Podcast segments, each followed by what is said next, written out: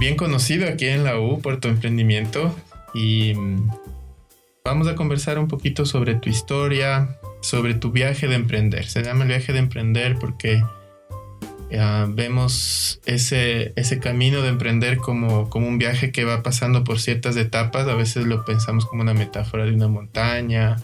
Algunos otros emprendedores nos han hablado de como un viaje en el mar, donde sales en un barco y estás en una aventura, ¿no? Así que mm, estábamos hablando hace un ratito del, de la guayusa, la hoja de guayusa. Nos decías tú que como una aspiración, ¿no? De que la guayusa sea como una bandera de, del Ecuador, como tienen otros países. Conversemos un ratito de eso y luego ya vamos entrando en las preguntas. Perfecto.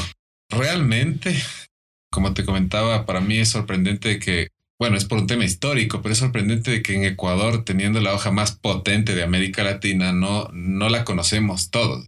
La guayusa es la hoja más cafeinada, no tiene además el amargor que tiene la hierba mate y es orgánica prácticamente. Toda la guayusa que hay es orgánica. Acá en Ecuador está el 95% de guayusa del mundo. El resto son pequeños pedazos de tierra que hay en, en Colombia y Perú. Y realmente, ¿qué es lo que queremos hacer? Queremos que la, que la sea la hoja del Ecuador. Así como cuando uno va a, a Perú y va a los hoteles y a los restaurantes y a todas partes realmente en el mercado, en todo lado realmente hay hoja de coca y básicamente te, te lo ofrecen como que fuera el saludo prácticamente. Y lo mismo en Argentina, ahí todo el mundo anda con su bombilla tomando la hierba mate, igual en Brasil, bueno, más en, más en Argentina con la bombilla, en Brasil lo toman como, como bebida terminada. Pero allá es, es, un tema, o sea, de la cultura de todos los días. Entonces el consumo es increíblemente alto. Y yo creo que eso es una cosa que necesitamos que pase acá en Ecuador para que sea ya la hoja del Ecuador, la guayusa, y en el mundo también nos conozcan por eso, que es algo, es, es único de acá.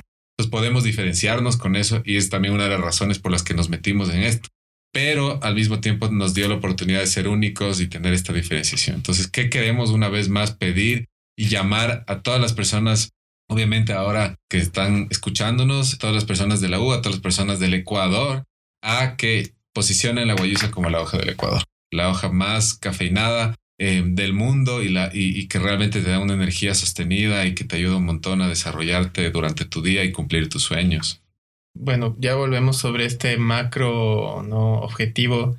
Eh, volvamos un poquito al, en el tiempo hacia atrás y, me gustaría que nos cuentes quién eres tú, cómo fue ese encuentro con la hoja de Guayusa y cómo fueron esos orígenes de Huaycana. Yo vivía en la Amazonía cuando era chiquito. Realmente la sufrí, fue tenaz, eh, pero ahí en estos um, viajes que, que, que, los hice porque mi papá eh, es militar retirado y estaba en esas épocas eh, me acuerdo en Taisha y en Montalvo, en la Amazonía ecuatoriana, tuve exposición a todas estas cosas que había en la Amazonía, seguramente tantas veces a, la guayusa que ni siquiera yo a veces estaba consciente, pero tenía tanta energía cuando estaba allá, porque era un niño, pero porque también seguramente me tomé tanta guayusa que ni, ni tenía tiempo para descansar. Y ahí fue mi primera exposición. Nunca me imaginé que yo iba a volver a la Amazonía, o sea, nunca sentí, nunca sabía que iba a volver a estar eh, la capacidad de, de, hacer algo increíble que venga de la Amazonía y llevarlo al mundo. Y durante 20 años desapareció eso en mi vida ya cuando volví a, Quito. Eh, y realmente no, no seguí los pasos de lo que pasaba con la guayusa. No había, no, incluso no se conocía hace 10 años tanto como ahora la guayusa, ahora se conoce un poco más. Y pues hace ya unos 7 años empecé a, a viajar a, a la Amazonía tú hablabas de que hay algunos emprendedores que dicen que el emprendimiento es como, como un viaje, tal vez en el, en el mar o yo te diría que es más como un viaje en la Amazonía, porque ahí fuimos eh, al inicio a, a conocer qué había de único en la Amazonía que queríamos llevarlo al mundo con mi socio Juan David. Queríamos encontrar algo así fantástico que luego pudiéramos como crecer hacia afuera y efectivamente nos llevaron a las fincas familiares de los agricultores en la Amazonía, fincas pequeñas, de pequeña escala, los agricultores y los viajes dentro de las fincas y, dentro ya de, de, lo que es toda la selva es con machete y ahí no sabes que te encuentras y de pronto te salen cosas por todas partes, o sea, animales, bichos, insectos. Varias veces cogí plantas que no debía y me pinché y es una aventura y a la vez es todo esto que, o sea, que no te esperas básicamente. Y ahí fue donde conocimos la guayusa en la hoja, así chévere, sí, aquí está el árbol, aquí está la naturaleza. Dijimos, ah, sí, qué bonito esto, pero no teníamos idea de lo que estábamos atrás, ¿no? Cuando al día siguiente de lo que ya conocimos las fincas, nos despertaron a las 3 de la mañana una familia de agricultores, nos llevaron a hacer la ceremonia de guayusa que tradicionalmente se hace de madrugada, cuando todavía es de noche. Fuimos, empezaron a contarnos unas historias sobre la guayusa, sobre por qué se toma, todas estas razones por las cuales la guayusa era tan importante en la cultura quichua ecuatoriana. Y nos, nos sirvieron del fogón, nos sirvieron un poco de guayusa que había sido fresca, fresca tomada del árbol, puesta en el fogón y hervida en la madrugada. Entonces empezamos a tomar. Cuando de pronto, claro, cuando uno está esa hora medio adormecido todavía, de pronto sentimos como que realmente que nos empezamos a despertar, pero un despertar como mental, tal vez hasta cierto punto espiritual, porque claro, estando así medio adormecido, que de pronto te pegue la cafeína natural tan fuerte, porque además era bastante hoja y, fresca y todo hervida y con mucha cafeína, y de pronto también empezaba ya eh, a salir el sol y las historias. Era como que fue una experiencia mágica. Y eso para mí y para mi socio fue un momento de aquí hay una cosa, o sea, aquí hay magia. Toma esta magia llévala al mundo. Pero no teníamos idea de cómo ni nada. Solamente fue como que ahí fue que nos hizo clic porque realmente funcionó algo en nosotros. Juan David, mi socio, pasó a la universidad a full, estresado, con necesidad de, tener más energía y se pegaba energizantes o, o cualquier, cualquier estimulante que te venden en la farmacia para poder un poco aguantar más cafeína. Y el rato en que descubrió ya conmigo la guayusa, también había descubierto la guayusa, pero ahora descubrió la guayusa en su, en su magia completa. Pudimos entender realmente, o sea, en qué estábamos metiendo, empezándonos a meternos y que lo, lo, que podíamos lograr con eso, ¿no? Que no era solamente un producto, era toda una historia detrás, toda una tradición ancestral que podíamos llevarla luego al mundo para mejorar las vidas de personas, para transformar la vida de personas. Qué chévere, lo que cuentas dentro de la metáfora esta del viaje del héroe se llama el llamado a la aventura, ¿no? Que es como este despertar, este mensaje que llega a veces llega con mentores, a veces con la lectura de algo. En este caso, para ustedes fue una, una experiencia mágica, como describes, ¿no? Quisiera eh, hacerte un par de preguntas. Una sobre eh, la parte tradicional de la guayusa dentro de estas familias de, de la selva y, la otra es que a veces hay también un poco de resistencia o de recelo de revelar estos secretos de la selva o, toda esta parte tradicional hacia, hacia el mundo más occidental, hacia la ciudad, hacia la industria, ¿no es cierto? Entonces, esos dos aspectos, como esa parte tradicional y esta otra parte de, ok, ahora tenemos esto aquí, ¿cómo lo, lo llevamos? A ver, un poco sobre la tradición que lo que nosotros hemos aprendido ha sido básicamente compartiendo, eh, como te digo, en estas ceremonias con varios taitas que son los abuelos de las familias. Mucho tiene que ver con el día a día que tenían los quichua desde hace cientos de años, que básicamente era despertarse de madrugada para salir a cazar, para poder proveer para la familia. Pero al, al hacerlo, al despertarse temprano, compartían justamente la guayusa, compartían sus sueños, interpretaban los sueños, a veces de pronto soñaban con que una serpiente le iba a alguno a picar o iba a haber mal clima y eso también para ellos era como una indicación de algún tema de interpretación realmente de lo que podía pasar en el día y dejaban de hacer una u otra cosa. Se convirtió en una tradición porque como la guayusa es tan potente en la parte mental, como te comentaba, la cafeína actúa mentalmente y se va liberando poco a poco. Utilizaban esta bebida para em, empezar a enfocarse en su día y salir a cazar, que es una actividad de precisión y de además mucha inteligencia de todo tipo, ¿no? Inteligencia eh, emocional y también requiere habilidades físicas. Y básicamente así es como nos cuentan que nace la historia de la guayusa y cómo es la historia de la guayusa para los quichos, el significado. Y de ahí, de ahí hay un montón de historias que sería hermoso poder contarlas ahora, pero hay, cada, cada abuelo te cuenta una o dos historias eh, de, por ejemplo, un puma que, que se tomó una montaña. O sea, hay, hay, muchas historias de ahí, pero esa es parte ya de como también ya la mística no, no tanto necesariamente parte de la ceremonia de la guayusa. Pues chévere, en ese momento también se comparte. Y ahí con respecto al otro tema que tú hablabas un poco, creo que tiene que ver con todo este tema de como los derechos al conocimiento ancestral que las culturas indígenas tienen y que realmente es fundamental, es fundamental que cada vez más exista este espacio donde ellos pueden realmente em, empoderarse de lo que es de ellos desde hace mucho tiempo, pero yo creo que es importante para nosotros, por ejemplo, como Huaycana, entender que el conocimiento ancestral es tan rico y tan funcional, o sea, además, o sea, es, es realmente práctico, nos puede servir en cosas tan importantes en el día de hoy, que lo que tenemos es encontrar una forma de conciliar esa ancestralidad con cómo llevamos estas cosas al mundo y hacerlo obviamente con, con mucho respeto y con, y con, por ejemplo, un trabajo social, en nuestro caso, con el tema de agricultores. Y obviamente siempre va a haber personas que quieren llevarlo al extremo, ¿no? Decir esto es un producto 100% indígena y, debería ser por poco patentado y muy difícilmente va a poderse comercializar si se le pone ese tipo de, ataduras cuando el mundo, el mundo se merece tener la guayusa. El mundo se merece tener este conocimiento y estos productos ancestrales porque son cosas que están ahí, que la naturaleza nos ha, dado para que todos podamos disfrutarlas.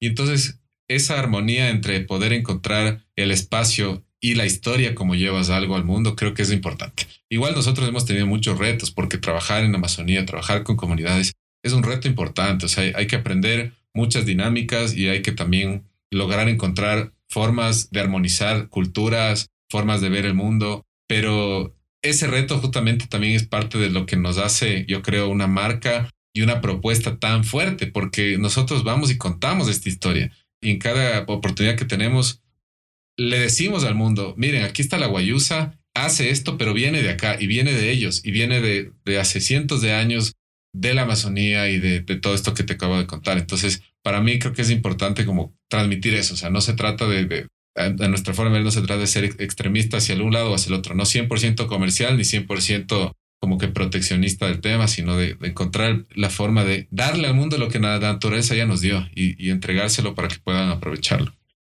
Me encanta lo que dices porque eh, justo es este balance o este equilibrio que tú describes, ¿no? Entre el mundo moderno y el mundo ancestral, que a veces están muy separados o muy conflictuados. Y es real también si hay empresas que llegan y explotan ciertas cosas y, lo llevan sin respeto o sin, sin dejar un beneficio en las comunidades. Entonces ahí te quisiera preguntar también en esa cadena de valor, porque claro, hay toda esta parte muy bonita en toda la magia que me estás contando y todo, pero también el trabajo con esas comunidades no debe ser fácil.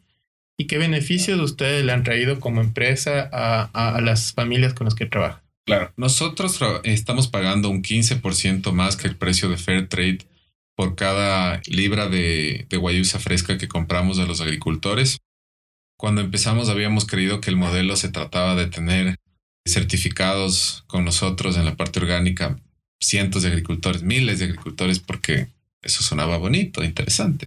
Pero realmente nos dimos cuenta en el camino de que si tú certificas muchos agricultores y luego no les compras, obviamente se, se pierde como una promesa de una relación y una promesa de crecer juntos y de generar ingresos. Y nosotros tenemos un modelo en el que en vez de pensar en tener miles de agricultores, vamos uno a uno, vamos poco a poco agregándolos. Ahora trabajamos con 130 agricultores, pero a cada uno de los agricultores se le compra lo más, lo máximo que podemos comprarles en base a la certificación orgánica. Entonces haces un impacto económico súper importante, súper relevante en las vidas de estas personas. Promedio puede llegar a darles 200 a 300 dólares una compra a los que menos, y eso se hace varias veces al año, versus muchos agricultores con los que habíamos trabajado que les compraban 50 dólares al año, si es que. Entonces, eso cambió totalmente la mecánica de, los agricultores que antes, al inicio que se empezó la cadena de Guayusa, uno tenía que ir atrás a buscar al agricultor para comprarle. Y al ver otros agricultores como Guaycana trabaja, ellos empezaron a venir a nosotros a pedirnos, oigan, queremos ser parte de su grupo de agricultores. Entonces, esa es la parte de beneficio económico. Aparte de eso, nosotros también eh, hacemos todo el tema de certificación pagado por nosotros y el tema de capacitaciones eh, sobre manejo orgánico para las fincas en general, no solamente para Guayusa. Todas estas cosas también les permiten a ellos tener mucha más posibilidad de crecer su actividad económica y de hacerlo de una forma sostenible para la, para la Amazonía. Nosotros no, nunca vamos a propiciar, no trabajamos con el tema de, de monocultivos, sino que más bien les hablamos de la, el tema de agroforestería y trabajamos con ellos en esa parte. Y la idea es que justamente pueda trabajar Guayusa con otros productos al lado. Ahora, nosotros estamos enfocados en Guayusa, pero ellos también venden cacao, venden café, venden otros productos nativos del, espacio. Entonces no es un monocultivo y, y, de alguna forma también por ahí se está frenando un poquito la deforestación, por ejemplo, que es un gran problema de la selva. Sí, o sea, justo estamos tratando este año, vamos a ver si podemos empezar a, entender cómo poder medir nuestro impacto también a nivel ambiental mucho más eh, efectivamente. Actualmente lo que estamos diciendo es tantas hectáreas están certificadas y cuidadas de forma orgánica y por ende estamos en ese espacio cuidando el medio ambiente de una forma increíble. La, ONU nos dio un premio por esto y por el tema de, impacto económico, pero ahora ya queremos empezar a entender cómo medir realmente cuánto, así como hay empresas que están midiendo cuánto carbón están generando, cuánto nosotros estamos ayudando a que el medio ambiente sea mejor también con lo que estamos manejando. Cada vez que haya un nuevo agricultor o que haya una hectárea más certificada, estamos generando un impacto también en el medio ambiente, que es algo que es fundamental ahora. Muy bien, entonces de estos, de estos 130 agricultores deben haber historias, testimonios, cosas que tal vez también animan mucho a seguir en, el camino, ¿no? Cuéntanos una o dos de esas historias. Una, de, una de las que más realmente me, me sorprendió porque no me imaginé con estas compras que hacíamos que se podía lograr algo así. Era de una persona que trabajó con nosotros y nos comentó que por el hecho de poder recibir estos ingresos, más allá de tal vez tener para comer, porque tienen de su chacra, tienen de la tierra directamente, tuvo la oportunidad de enviarle a su hijo a estudiar en la universidad. Para mí especialmente fue una cosa increíble. Yo me acuerdo que desde que estaba justamente en la U, que iba a estos modelos de Naciones Unidas y pensaba, que ¿qué se puede hacer para erradicar la pobreza? Y hablábamos de tantos planes, así medio abstracto, pero luego ver esta cosa ya dándose y ver que alguien puede pagar la universidad con, con, los ingresos que estamos generando a través de esta compra fue increíble. Esta es una historia, o sea, tengo muchas historias, pero realmente como cada agricultor tiene diferentes motivaciones, ¿no? Y creo que la educación seguramente es una de las más importantes porque casi todos los agricultores sí tienen para comer, pero por ejemplo comprar útiles, pagar alguna matrícula si es que ya es un tema fuera o comprar algún uniforme, eso de ahí ya necesitan generar estos ingresos. ¿Y de dónde van a generarlo? Pues de la, tierra que tienen, que es el recurso más preciado que tienen. Perfecto. Bueno, vamos ya al, modelo de negocio que tú vas creando con Juan David, tu socio, ¿verdad? ¿Cuál es la propuesta de valor de Huaycana? ¿Cuál es la magia eh, ya puesta hacia, hacia el otro lado, ¿no es cierto? Hacia el cliente. Nosotros hemos, hemos ido em, pivoteando, eh, no hard no un hard pivot, pero hemos ido pivoteando la propuesta de valor en estos años. Creo que empezamos siendo solamente como, decíamos, solamente energía natural. Y creo que no comunicaba realmente porque suena como muy abstracto. A veces para una persona una energía es, algo, para otra persona la energía es otra cosa. Y te hablo de esto para un poco llegar al modelo de negocio, porque al principio nuestro modelo de negocio sacamos una cajita de té y fin, y un sabor. Y, pensábamos que con eso íbamos a conquistar el mundo y el modelo de negocio obviamente falló rápidamente por no tener una propuesta. En, tema, de, en tema de productos tienes que tener varios SKUs, varios productos y varios sabores, o sea, un portafolio para que obviamente puedas probar qué funciona y qué no. Pero a nosotros nos costó bastante poco a poco ir, ir sacando nuevos sabores y nuevas presentaciones. Entonces empezamos con eso pero al, poco tiempo nos habíamos dado cuenta de que teníamos que trabajar con el ingrediente de Guayusa. Entonces nosotros trabajamos vendiendo el ingrediente, pero también impulsando nuestra marca. Y actualmente nosotros ya tenemos un modelo mixto donde nosotros exportamos eh, al mundo nuestra marca y nuestro ingrediente a empresas bastante grandes. Y eh, el modelo de negocio básicamente es el siguiente. Nosotros compramos la hoja fresca de los agricultores, procesamos esta hoja y de ahí producimos los productos finales que son cajas de guayusa de té y en la, eh, bebidas enlatadas de guayusa de té que son energizantes. Ahora tenemos también bebidas más económicas de una versión de plástico y vamos a empezar a sacar unas bebidas adicionales más también. Ahora el modelo de negocio se ha convertido mucho más ya no solo en un tema de guayusa, sino en un tema de funcionales ancestrales. ¿Por qué? Porque nosotros entendemos que podemos claramente, y ya lo hemos hecho una vez con la guayusa y vamos a empezarlo a hacer con con sorpresas que están por venir, si no las quiero anunciar todavía acá, pero vamos a, tomar este conocimiento, esta sabiduría de la naturaleza y, del ser humano ancestral y lo vamos a convertir como lo hicimos con la guayusa, con el energizante, y lo vamos a poner en una presentación moderna, como lo hemos hecho con más productos, en varias otras, en varias otras categorías, Y ese es nuestro nuevo modelo. Justamente ahorita estamos en la búsqueda de conquistar Ecuador ya, o sea, de realmente llegar a un posicionamiento mucho más amplio. Ahorita tal vez tenemos un posicionamiento en, ciertas, en ciertos espacios porque el producto ha sido tal vez, no sé, para algunos tal vez caro, para los que saben lo que es realmente accesible, pero ya queremos que sea algo cada vez más productos que puedan acceder más personas, más masivo, pero al mismo tiempo sin dejar de ser funcional, ancestral y obviamente con, con toda la historia que llevamos atrás, ¿no? Cuidando al medio ambiente, trabajando con agricultores de pequeña escala y más que nada que tengas un producto que, o sea, hay, hay veces que te dicen, ay, tienes que comer vegetales por tal, tienes que comer, y obviamente tú solo sientes el efecto de esas cosas cuando se te suma un montón de cosas alrededor, pero hay productos como la guayusa que si tú te tomas una vez, tú vas a sentir el efecto automáticamente. Y hay muchas cosas así en, el, en, en, en la naturaleza y en el mundo, y queremos que la gente pueda aprovechar efectos funcionales ya, o sea, que se tome y que sienta lo que está pasando, que se, que se lo coma y sienta ya lo que pasa con su cuerpo y todo.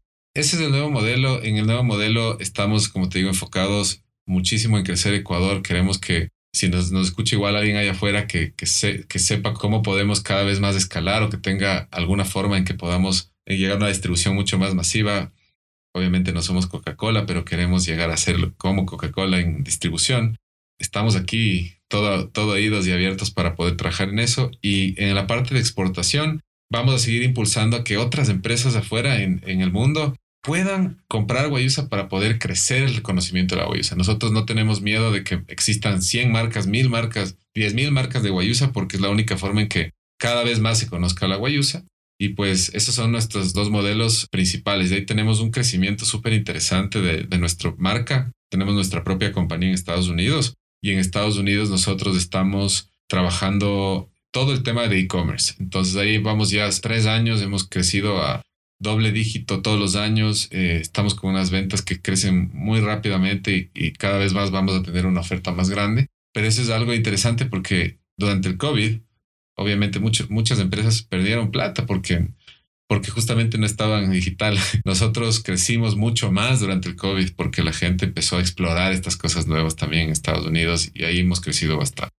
Y por último tenemos un modelo que estamos empezando recién a crecer. O sea, ya hemos tenido distribuido, hemos exportado a más de 30 países, pero recién nos sentamos a dibujar un modelo de licenciamiento de marca para otros países y ese es el modelo que va a crecer en el ya más mediano y largo plazo, porque lo que hemos hecho aquí en Ecuador, a modo laboratorio, a modo de, aprovechar también que estamos aquí, vamos a empezar ya a llevarlo a otros lugares donde exista un partner adecuado, donde exista alguien que pueda también, por decirte algo ahora, igual firmamos una distribución en Alemania para que puedan llevar la marca ya. Nosotros no vamos a operar ahí, no podemos estar en todas partes, pero ya con la marca, con la fuerza que tiene la marca, alguien va a, dedicarse a hacer también el tema de distribución allá. Y eso queremos llevarlo a mucho muchos más países de una forma más grande, digamos, más oficial. Con licenciamiento de marca, con, con todos los juguetes que puedan darse alrededor de ese tipo de modelo. Ese es un modelo más de largo plazo. Actualmente estamos enfocados en lo otro que te he comentado. Explícanos un poquito más cómo es este modelo de licenciamiento de marca, en qué consiste. Ya, o sea, básicamente, si tú tienes un producto y una marca poderosa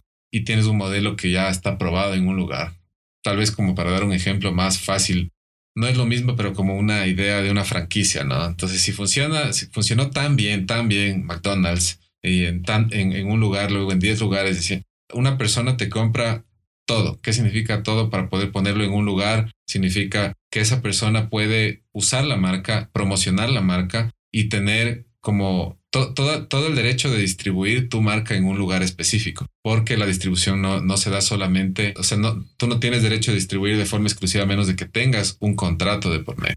Entonces, justamente nos ha pasado en algunos lugares que hay gente que está ya vendiendo Guaycana sin, este, sin estos derechos de distribución o de, licenciamiento. Y si es que quieren comprarlos directamente, nos toca redirigirle a esta persona, que es la persona que maneja este espacio territorial. Aparte de eso, tenemos un tema de un royalty que se paga por el uso de la marca. Y además de eso, ellos tienen derecho de acceso a todos los materiales de marketing y a las cosas que nosotros hacemos. Prácticamente son la familia Guaycana, pero operando por aparte, porque nosotros no podemos, lo que a veces nos pasa mucho a los emprendedores, no podemos tratar de abarcar todo. Si es que alguien te está pidiendo, por favor, quiero hacer negocio con tu marca, tenga, hágalo. Solo siga un poco de, de reglas y obviamente hay negociaciones también de por medio, ¿no? No, todo es fijo, pero, pero ese es más o menos el modelo a nivel general.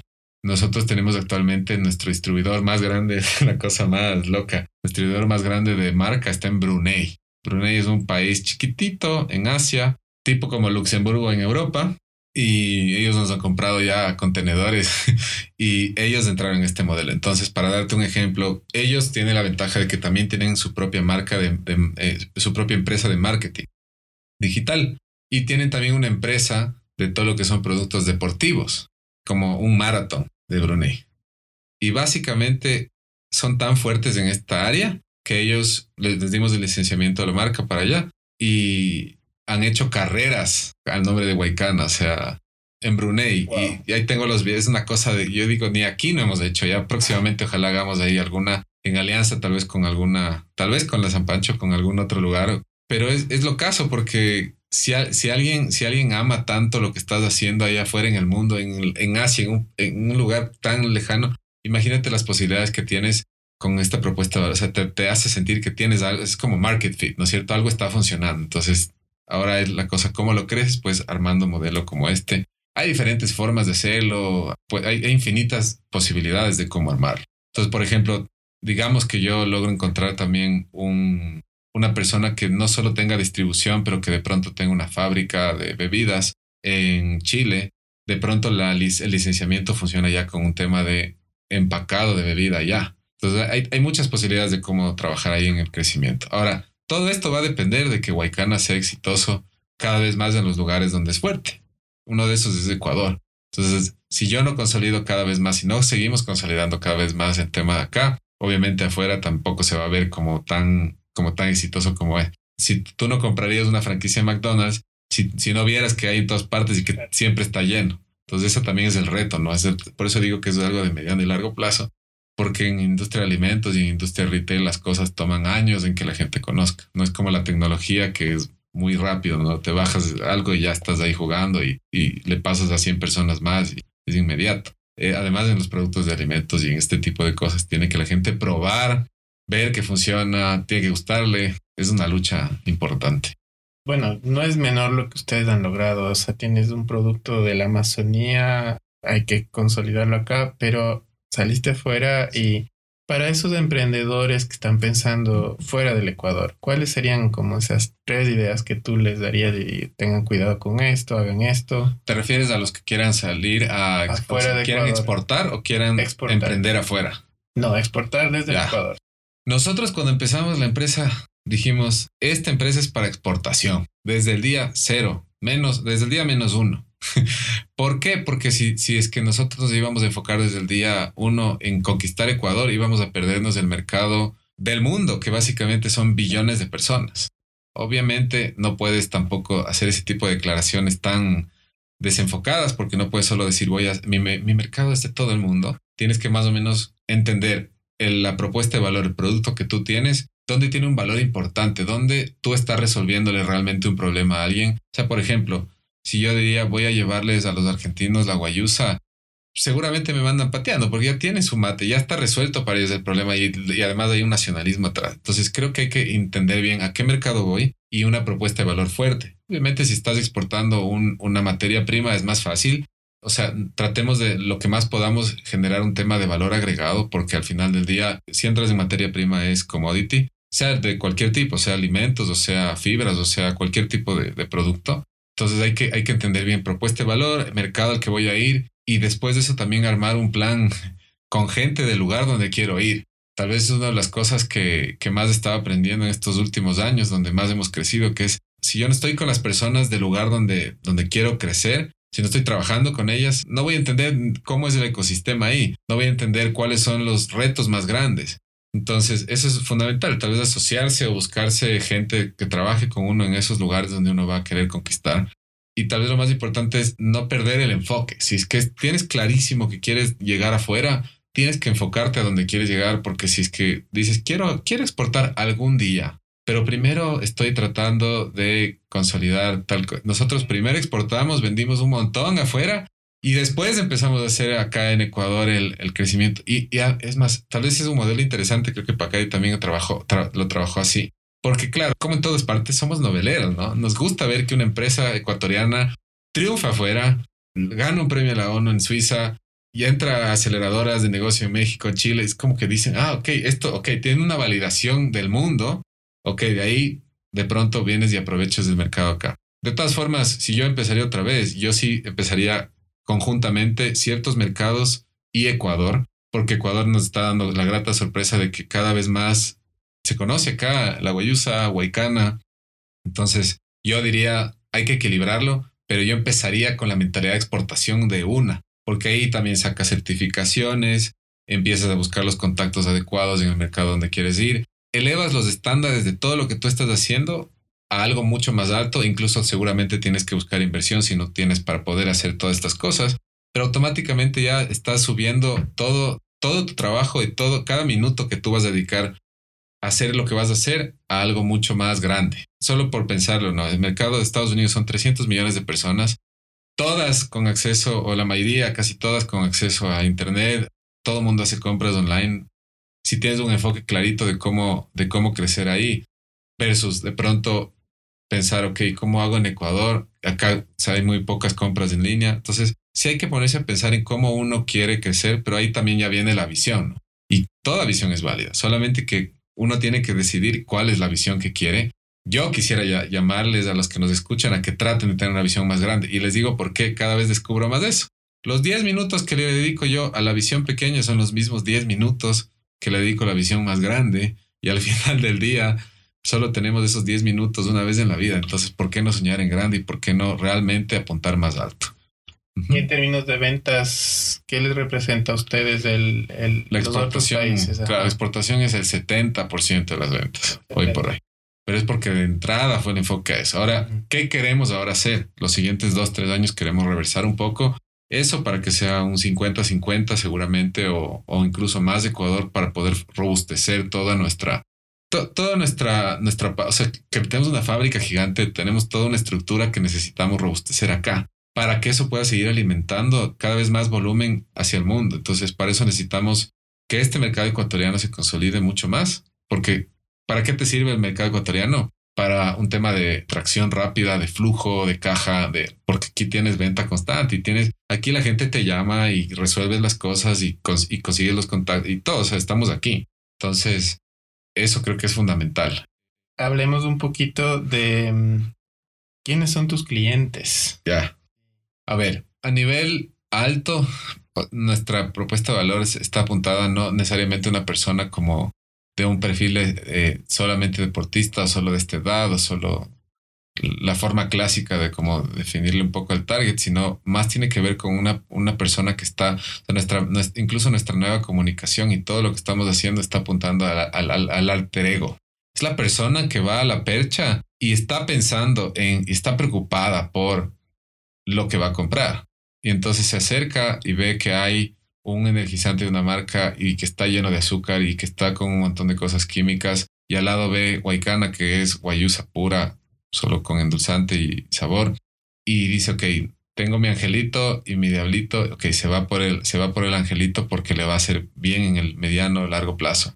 Eso te lo hablo, como te digo, desde muy alto nivel. El alter ego, que es el, realmente a lo que apuntamos con nuestra marca. De ahí ya va aterrizando un poco más.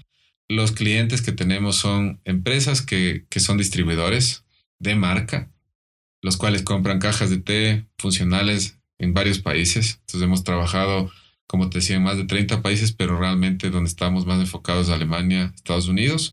Eh, pero hemos andado a todo lado, o sea, desde Brasil hasta Dubai, hasta Hong Kong, Brunei que te comenté. Estos son los distribuidores de marca. De ahí tenemos los, los que nos compran el tipo commodity, el ingrediente que es guayusa. Y estos están igual en varios lugares en el mundo y son empresas de bebidas, son empresas de té, son empresas de, de alimentos, ¿no? De la industria de alimentos que, que buscan volúmenes, certificaciones, calidad, más que nada, y esas son las que trabajan con nosotros en estas relaciones que nos han costado seis años construir, porque además estas, estas empresas normalmente le compran empresas muy grandes. Entonces, como una empresa pequeña, por ser líder en el, en el mercado, pero como somos pequeña, pasamos un montón de procesos de selección y, como te decía, todos estos temas de calidad y demás, y hacen visitas y es muy complejo, pero acabamos vendiéndoles el ingrediente a ellos.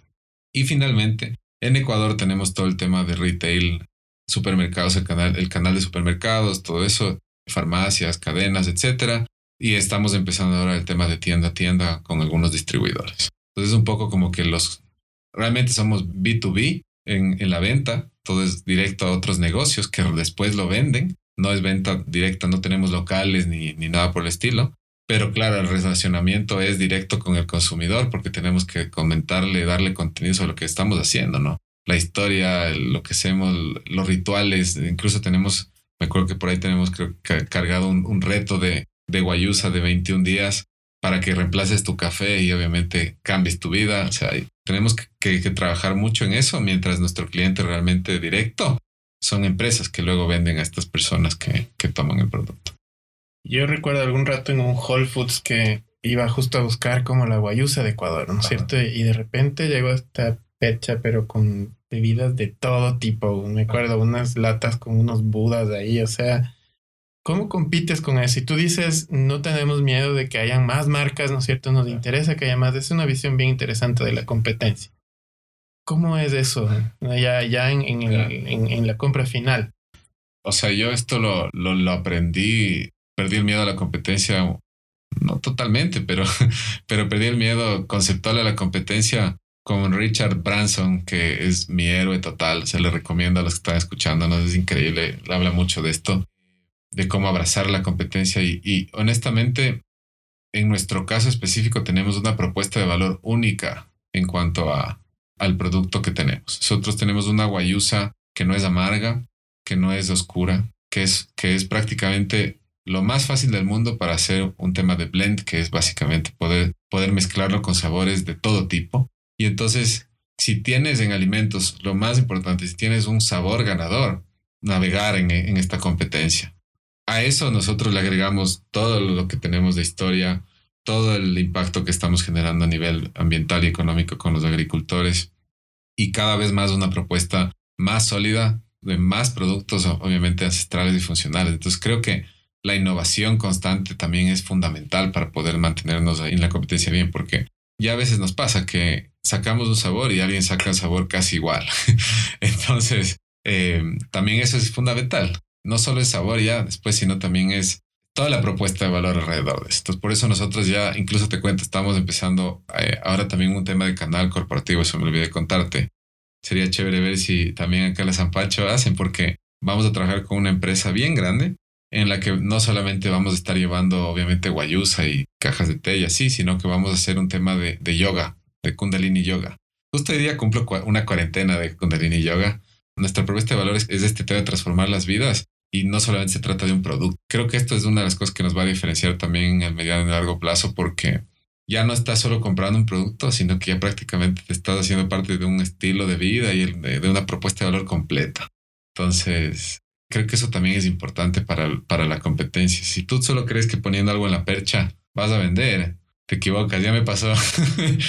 no solo poner, tienes que moverlo y por todas las partes que sean tu audiencia, que crezcan tu, tu, tu consumidor. Eso básicamente. ¿Qué quiere decir Huaycana y, el, eh, y por qué el jaguar? Huaycana significa juntar personas para lograr un objetivo. Es una palabra quechua nosotros encontramos el significado de esto al justamente empezar la empresa y trabajar con los agricultores que básicamente nos, nos abrieron la puerta a esto. No, trabajan con nosotros, trabajamos todos en común para lograr este, este objetivo y esta meta, ¿no? De hacer que el mundo conozca la guayusa. Y, y, realmente es poderoso porque lo que significa lo hacemos día a día con los agricultores. Es básicamente esa la razón de ser. Y el jaguar es, el jaguar es la, la representación de energía. El jaguar es un animal Mm, que, es muy cauteloso, pero es muy inteligente y rápido. Y cuando va detrás de su presa, libera toda esa energía que tiene y es, es veloz y consigue lo que quiere conseguir. Entonces, claro, tú ves la lata del jaguar y los ojos que tiene, está enfocado y está, como tú le ves también, tienes como una flecha realmente, el, jaguar está yendo hacia algún lugar con toda esa, con toda esa astralidad atrás, con todo con conocimiento que viene de la naturaleza y de, suena un poco loco, abstracto, pero ese es el jaguar, es, es, es la representación física de la energía que viene de la guayusa y que entra en ti y que te lleva con toda esta sabiduría a lograr todas las cosas que quieres lograr en tu día a día. Chévere. Hablaste un poquito también del equipo y de estos aliados que son los, los agricultores, pero tienes un socio, me imagino que tienes un equipo de trabajo potente para todo lo que han logrado. Háblanos un poquito de esa relación y de lo importante que es ese trabajo con un buen equipo. Creo que a ver, ni, ni el Juan David, que es mi socio, ni yo, no somos ni ingenieros de alimentos, ni agrícolas, ni nada de esto. Yo soy abogado de graduado acá de la San Pancho y, el Juan David de marketing eh, de la UTLA. Eh, y, y, realmente no hubiéramos podido hacer nada si no hubiera sido porque contratamos desde el día uno a gente increíblemente más capaz, inteligente y conocedora de las cosas que, que queríamos hacer. Y eso es fundamental. Eh, obviamente no pudimos contratar al día uno las personas más carísimas del mundo, sino que fuimos gradualmente cada vez más subiendo el seniority, digamos, la inversión en esto. Pero sí hay piezas claves que uno ya va a entender. O sea, cuando empiezas negocio, o sea, si tienes súper clara tu propuesta de valor y sabes dónde están los puntos críticos que necesitas realmente cumplir en tu propuesta, esas son cosas donde si no le puedes contratar tiempo completo, pues le contratarás part-time o como consultoría o se harán socios pero esas cosas críticas para tu propuesta de valor o para tu visión de cómo vas a crecer, sí es fundamental contratar. Nosotros tenemos actualmente un equipo enfocado muchísimo en el tema de operacional, para todo el tema de producción, para todo el tema de, certificaciones, que es fundamental, y para mantener esa cadena de valor que es tan intensa y difícil de, de manejar, por más que difícil, compleja en un sentido, en un sentido amplio. Eh, y de ahí tenemos un equipo comercial. Antes no era tan grande, o sea, tuvimos una época grande, pero lo achicamos y lo hemos vuelto a crecer. Y obviamente es un equipo que es multi, multifacético. O sea, hay gente que es especializada un poco más en marketing, gente que está un poco más en tema digital, de marketing digital, eh, una persona especializada en justo el tema de exportaciones y ventas internacionales. Así es como es, es nuestro equipo principalmente. O sea, en tema nuestro, en nuestro modelo, un área comercial y un área de operaciones son las las dos patas claves fundamentales de, la operación del tema. Y a futuro vamos a estar cada vez más enfocados ya en el tema comercial, porque llega un punto en el que si quieres seguir creciendo agresivamente, ya el, tema comercial se convierte en el 80% de la preocupación de la empresa eh, y el tema operacional, hasta que cubres toda tu capacidad, te va aguantando, ¿no? Luego otra vez empiezas con el ciclo y tienes que otra vez crecer tu operación y, y tu, tu producción. Entonces, siempre es un, constante crecimiento, es un, es, un, es un ciclo. En ese viaje de, emprender, eh, los mentores son súper importantes, ¿no? Entonces, eh, cuéntanos quiénes han sido esas personas, alguna lección que te hayan dado así, que haya como que les llevó a otro nivel. Ya, yo creo que hemos tenido algunas realmente han sido algunas lecciones aprendidas la forma dura, a veces cayéndonos y equivocándonos. Y justo ahí es donde a veces los mentores te aprietan a, cuestionarte cosas antes de, equivocarte. Nosotros llegamos a nuestro cuarto año de empresa, le habíamos levantado capital ya dos veces de inversionistas ángeles, estábamos ahí buscando cada vez más hacer market feed, encontrar productos que crezcan rápidamente en las ventas. Y resulta que por el tamaño, por, ya por el tamaño de la operación y todo, eh, tener más organizada la contabilidad y las finanzas. Y empezamos a ver qué estaba pasando y resulta que no teníamos ni, ni los costos bien hechos. O sea, suena loco, ¿no? Estoy contando esto aquí en un podcast, me está escuchando lo que, pero sí, efectivamente, un cuarto año y los costos no estaban claros. Es una locura. Más de lo que uno piensa. Claro, claro, porque, pero, porque, porque ejecutas, porque avanzas por último. Ya no puedes hacer todo perfecto, pero en ese momento tuve la, la yo, digo, la bendición y el milagro también de que llegó un mentor a nuestra empresa eh, indirectamente a través del tema de esta firma eh, con la que trabajamos el tema contable. Justo entró el uno de los socios que había sido recientemente se había retirado de una vida corporativa de mucho, mucho tiempo. O sea, fue uno de los gerentes de, la Fabril. O sea, una persona muy, con muchísima experiencia, pero muy humilde a la vez y muy abierto y con mucha energía. Y me acuerdo que se sentó con nosotros durante seis meses a ayudarnos a entender bien nuestro modelo, pero casi que a diario ese es un mentor que obviamente a nivel ya se sienta contigo a trabajar muchísimo, pero este fue el que nos marcó a nosotros la empresa un antes y un después en todo, en todo este tema financiero porque reentendimos todo lo que estábamos haciendo punto por punto, costo por costo, entendimos los costos ya finales, cuánto teníamos que realmente vender para llegar a punto de equilibrio y para después poder crecer. Y no se quedó ahí. Por eso fue tan buen mentor y todavía, todavía trabaja con nosotros. No es solo mentor, sino advisor. Y nos, nos, nos da advice sobre temas de talento humano, sobre temas de comerciales, sobre diferentes áreas, pero en esta parte financiera, que era nuestra pata, digamos, floja, nos ayudó a organizar todo de nuevo. Y en, tema de alimentos, necesitas, o en tema de manufactura en general, necesitas tener los costos súper claros. Tal vez no suena como tan trascendente como un mentor que te dice, ay, este mercado, no, pero para nosotros fue un cambio completamente. Por eso pudimos salir a la bolsa también, porque teníamos todo listito para, para ver los números detallados, exactos y todo, todo bien estructurado. Esa fue nuestra pata de las que estábamos cojeando y el mentor que realmente cambió para la empresa la, la historia. ¿Cómo ha sido para una empresa aquí en Ecuador eh, llegar a la bolsa de valores? Otros emprendedores que hemos entrevistado ven eso como wow, hasta, para allá vamos. es como otra, otra, otra disrupción que hicieron ustedes. Sí, sí, es loco. Creo que igual como acordándome de Branson, es lo caso porque creo que una cosa que va a caracterizar siempre a Waikana es encontrar, ser el primero en algo constantemente o, o hacer cosas que obviamente parece que no son posibles, eh, como este premio de la ONU, como este tema de la bolsa, como haber levantado tanta plata de inversionistas ángeles al principio del negocio sin, con, con apenas un prototipo.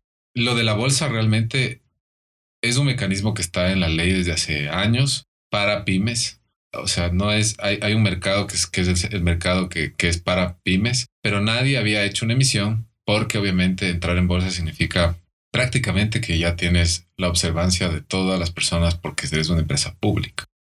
Y eso obviamente es un reto porque claro, estar ante el ojo público significa que van a saber cuando hagas algo mal o cuando hagas algo bien, mucho más públicamente nosotros habíamos, no habíamos tomado esa decisión de entrar a la bolsa de inicio. O sea, habíamos pensado, ok, hagamos un tema de levantamiento otra vez con fondos, porque hay fondos que te dan millones de dólares en América Latina sin tener que salir a bolsa. O sea, la bolsa es un hito para cuando a veces alguien quiere hacer justamente una, un exit y sale a la bolsa como la empresa tiene tanta oportunidad de crecimiento.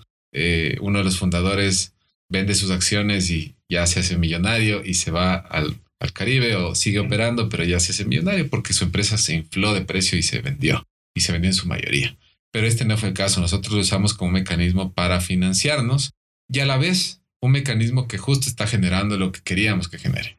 Que haga tanta bulla, tanta bulla esta situación, eh, que la gente diga, pucha, aquí hay, ese, aquí hay algo importante, que la guayusa, la guayusa es nuestra, llega a la bolsa, no llegó, en Ecuador no llegó a la bolsa una empresa tecnológica, eh, una pyme me refiero, la primera, no, no fue tecnológica, fue una empresa de alimentos y fue una empresa de alimentos igual innovadora y que exporta, o sea, que entiende las ventajas comparativas de Ecuador como un país y que por eso realmente tiene esa oportunidad y obviamente porque tenía los números claros y todo transparente, ¿no? Eso, eso es la parte, digamos, ya más logística, pero al final del día, ese efecto creo que es una de las razones también por la que estoy aquí sentado conversando hoy día, porque se conoció mucho más, era lo que queríamos causar. Y no tenga miedo, porque si es que tal vez no, no, no pueden acceder a un fondo eh, directamente, pero sí tienen un buen advisor y pueden armar eh, las finanzas bien, pueden tal vez hacer una emisión eh, pequeña en la bolsa aquí.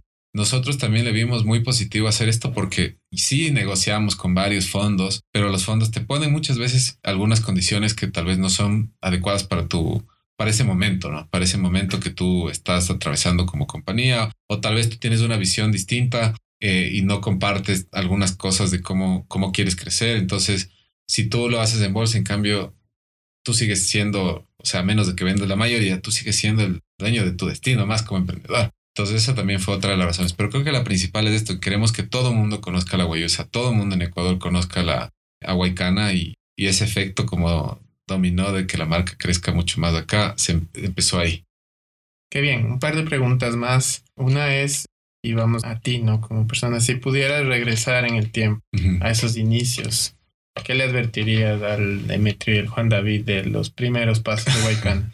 Directamente les diría que tienen que, que armar un modelo de negocio, eh, tienen que soñar más grande, tienen que levantar mucho más capital y tienen que enfocarse en mercados mucho más grandes Yo he estado últimamente en varias de las charlas de emprendimiento de Latinoamérica, de Ecuador, y viendo los modelos súper exitosos de tipo Rappi, Kavak, estas empresas gigantes que están creciendo acá. Y fue eso, o sea, son personas que en menos tiempo que lo que nosotros tenemos como Waikana, eh, por, por soñar más en grande, por levantar más capital, por ejecutar más también en grande con más plata, de pronto son ya un unicornio. Entonces eso le diría. Igual ahora obviamente estoy haciendo todo el trabajo para que Guaycana crezca muchísimo más, pero si yo es como un edificio, si tus cimientos son mucho más grandes, obviamente te creces mucho más. Entonces creo que eso le diría y le diría también a todos los que nos escuchan, que están pensando en emprender o que, que están emprendiendo ya, que putar más alto. Y la otra pregunta es hacia el futuro, pensando en los jóvenes que están con ganas de emprender, con intención de emprender, tienen algún sueño, algo que tal vez ya se lanzaron o aún no se atreven. Y, en esta metáfora de, del viaje, ¿no? Tú decías de internarse en la selva, eh, a buscar ese tesoro. uno lleva una mochilita ahí, ¿no? ¿Qué les dirías que pongan en esa mochila? Ya. Em, les cuento que yo no tuve el coraje para lanzarme a emprender de una. Cuando empezamos el negocio yo trabajaba y le daba la mitad de mi sueldo a mi, a mi socio. Y luego cuando ya estuvo más andando la compañía después de un año yo me salí.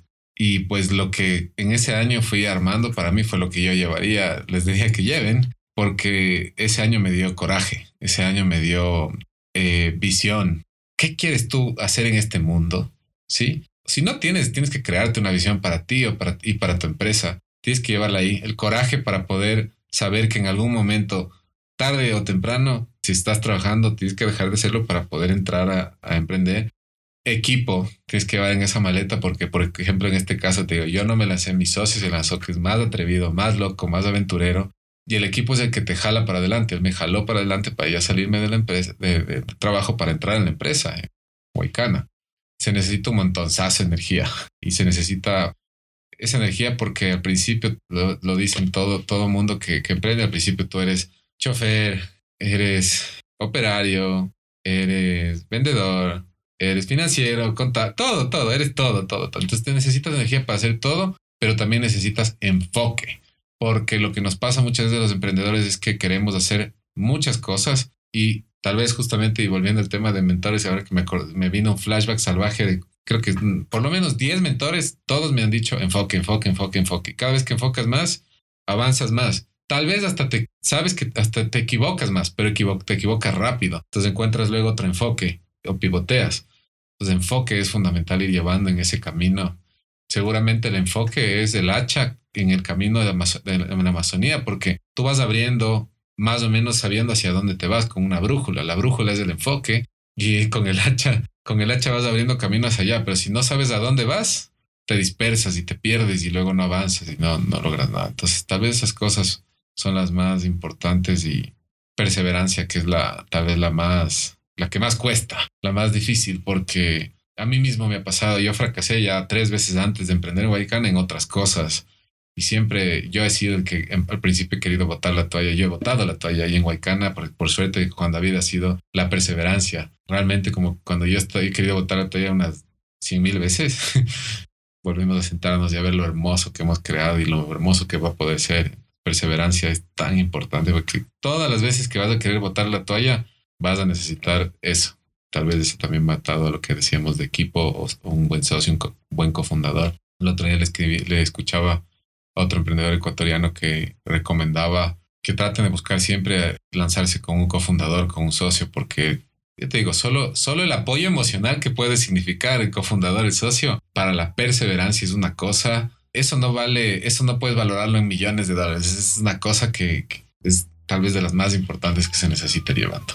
Y de ley en la mochila una guaycana, ¿no? Para el enfoque y la energía. Una no, una docena. y de todos los sabores.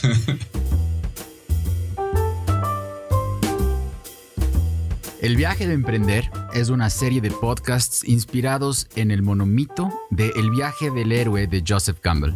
Te regalamos historias que buscan visibilizar heroínas y héroes que han iniciado sus aventuras buscando un tesoro para transformar su comunidad y el mundo.